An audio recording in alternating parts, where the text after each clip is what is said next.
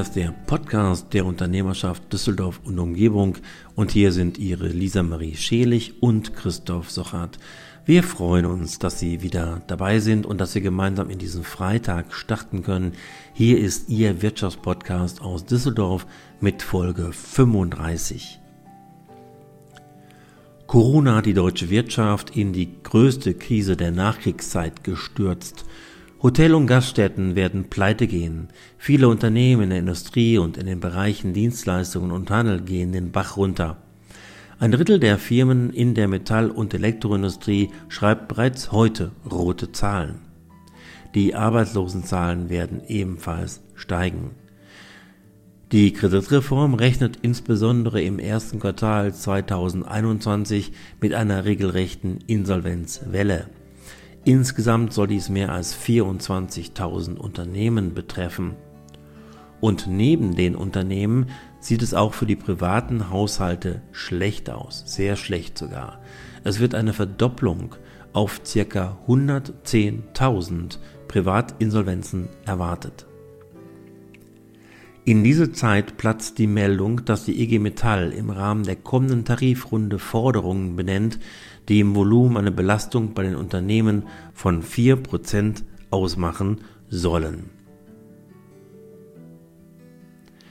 Verständnislos reagieren die Arbeitgeber auf diese Nachricht.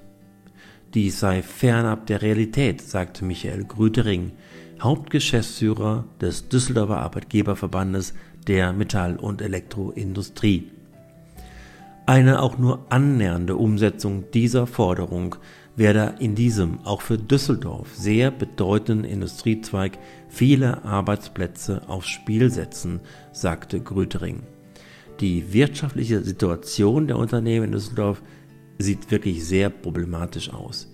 Viele sind froh, wenn sie diese Pandemie überstehen und nicht pleite gehen. Wir informierten uns über dieses Thema bei einem Experten des Instituts der deutschen Wirtschaft in Köln. Mehr dazu nach Lisa Marie, die uns jetzt sagt, über was sie gleich berichten wird. Das Jahr neigt sich zwar dem Ende zu, aber mir gehen auf gar keinen Fall die Themen aus. Deswegen geht es heute um die Lebenshilfe, um die SMS Group, die weltweite Anpassung der Unternehmensstruktur plant und um virtuelle Weihnachtsfeiern. Vielen Dank für diesen Einblick. Wir hören später noch mehr von dir. Kommen wir zum ersten Thema in diesem Podcast. Die IG Metall geht mit einem Forderungsvolumen von 4% in die anstehende Tarifrunde der Metall- und Elektroindustrie. Sie begründet ihre Forderung mit dem Inflationsausgleich, einer Umverteilungskomponente und einer Teilhabe am wirtschaftlichen Fortschritt. Doch angesichts der hohen Unsicherheit in der Corona-Krise ist diese Lohnformel unangebracht. Stattdessen müssen die Betriebe entlastet werden, um möglichst viele Beschäftigte halten zu können. Dies sagt Dr. Hagen Lesch, Leiter des Kompetenzfeld Tarifpolitik und Arbeitsbeziehungen beim Institut der deutschen Wirtschaft. Wie könnte eine solche Lohnerhöhung aussehen? 4% bei einer Laufzeit von zwölf Monaten. Die IG Metall schlägt vor, dieses Volumen entweder in höhere Tariflöhne zu stecken oder eine Viertagewoche mit Teillohnausgleich zu finanzieren. Es stimmt, dass eine Viertagewoche notleidenden Betrieben helfen kann, um auf leere Auftragsbücher zu reagieren. Für diese Option wurden schon 1994 Tarifverträge zur Beschäftigungssicherung vereinbart, die keinen Lohnausgleich vorsehen. Doch die IG Metall hat diese Verträge gekündigt, weil sie einen Teillohnausgleich durchsetzen will. Ein solcher würde allerdings nur die Arbeitskosten je Stunde verteuern und Liquidität kosten. Viele Betriebe würden auf das flexible Instrument dann eher ganz verzichten. Damit würden Arbeitsplätze gefährdet. Ist dies Panikmache, Herr Dr. Lesch? Das geforderte Volumen von 4 Prozent wirkt angesichts der derzeitigen Lage der Metall- und Elektroindustrie in der Pandemie weltfremd. Zwar liegt die Forderung unter dem sonst üblichen Korridor von 5 bis 8 Prozent. Die Begründung weckt allerdings starke Zweifel, ob die IG Metall ökonomisch gut beraten war. Denn die geforderten 4 Prozent begründet die Gewerkschaft so. 2% müssten die Löhne steigen, um die Inflation auszugleichen, die gemäß des Inflationsziels der Europäischen Zentralbank EZB bei 2% lägen. Jeweils 1% müssten obendrauf kommen für die gestiegene Produktivität und für die sogenannte Umverteilungskomponente, also als Ausgleich dafür, dass die letzte Tabellenanhebung aus 2018 datiert. Was steckt wirklich dahinter?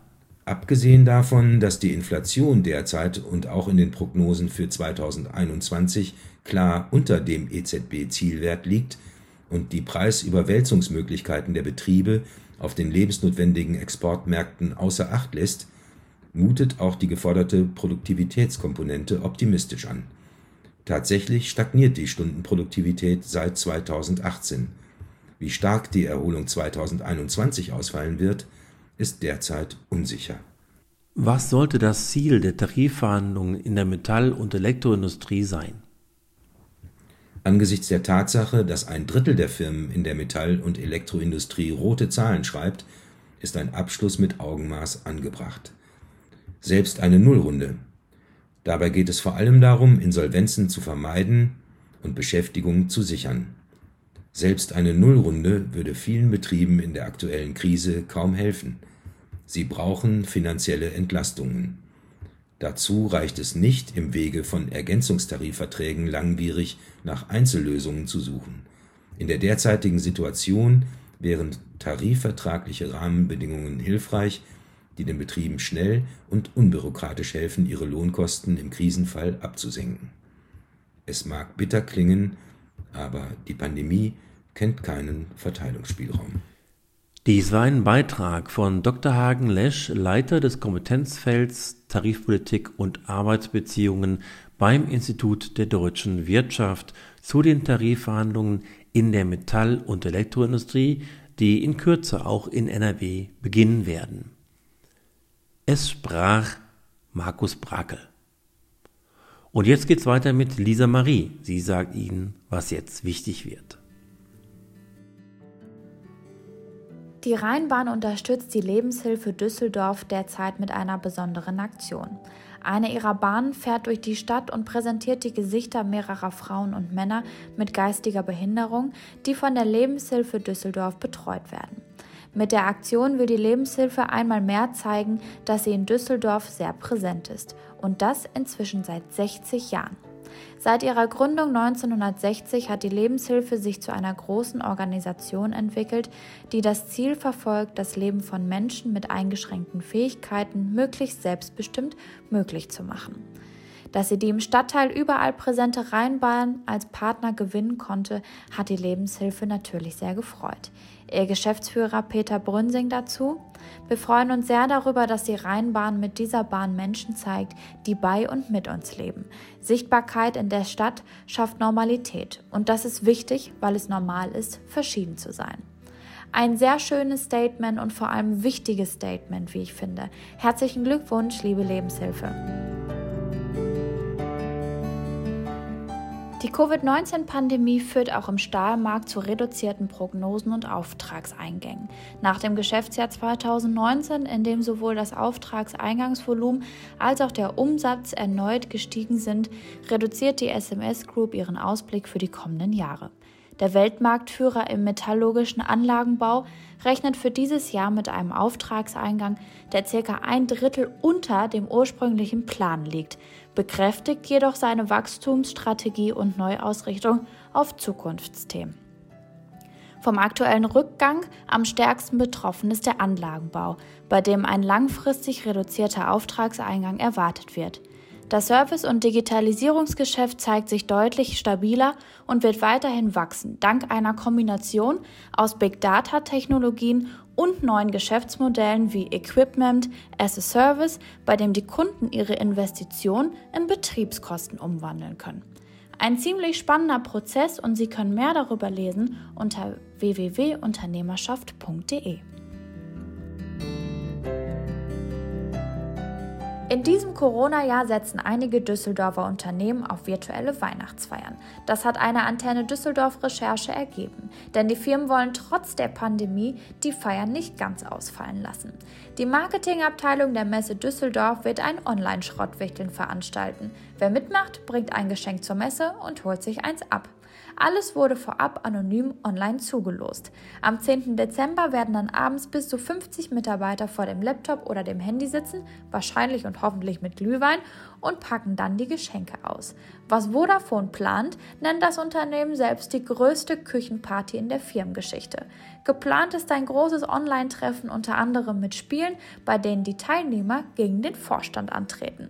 Schicken Sie uns doch gerne Ihre Ideen zu virtuellen Weihnachtsfeiern zu und wir sind gespannt darauf, wie kreativ Sie in diesem Jahr werden.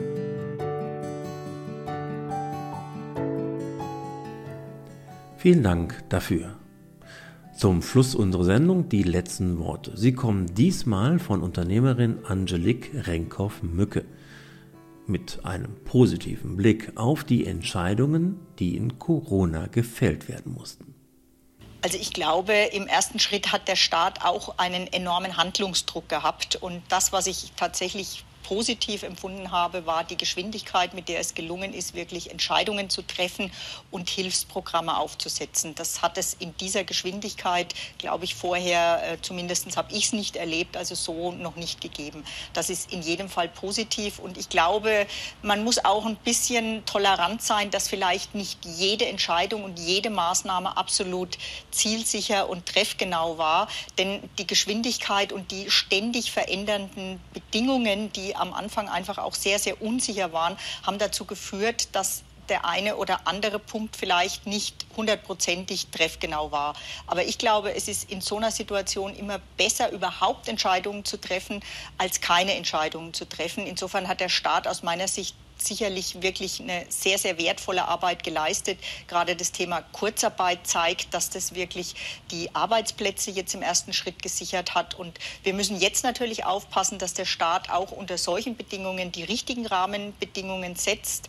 Ähm, es ist nicht ganz einfach der, für den Staat auch zu sagen, wie tief muss er reingehen und wo muss er sich vielleicht auch wieder zurückziehen aus dieser Situation. Also es ist eine große Herausforderung, aber im Großen und Ganzen bin ich zufrieden mit den Entscheidungen, die dort getroffen wurden.